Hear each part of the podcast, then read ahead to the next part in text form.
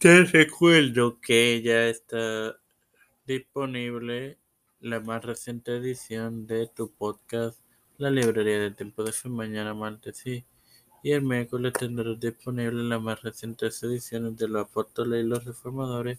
Esto te lo recuerdo antes de comenzar con esta edición de Los Padres de la Iglesia que comienza ahora. Este que te habla y te da la bienvenida a esta tercera edición de tu podcast Los Padres de la Iglesia.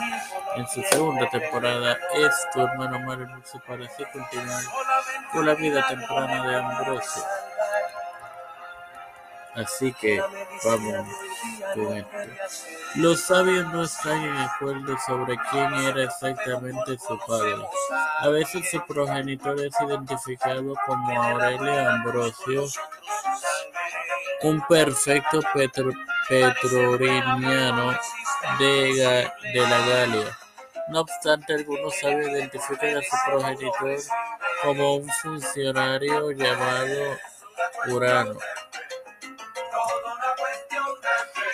que recibió una constitución imperial con fecha del 3 de febrero del 339 que trataba con brevedad en, un extracto de uno de los tres emperadores que gobernó en ese año, Constantino II, Constance II o Constante, en el Codex Teodosilianus, libro XL5.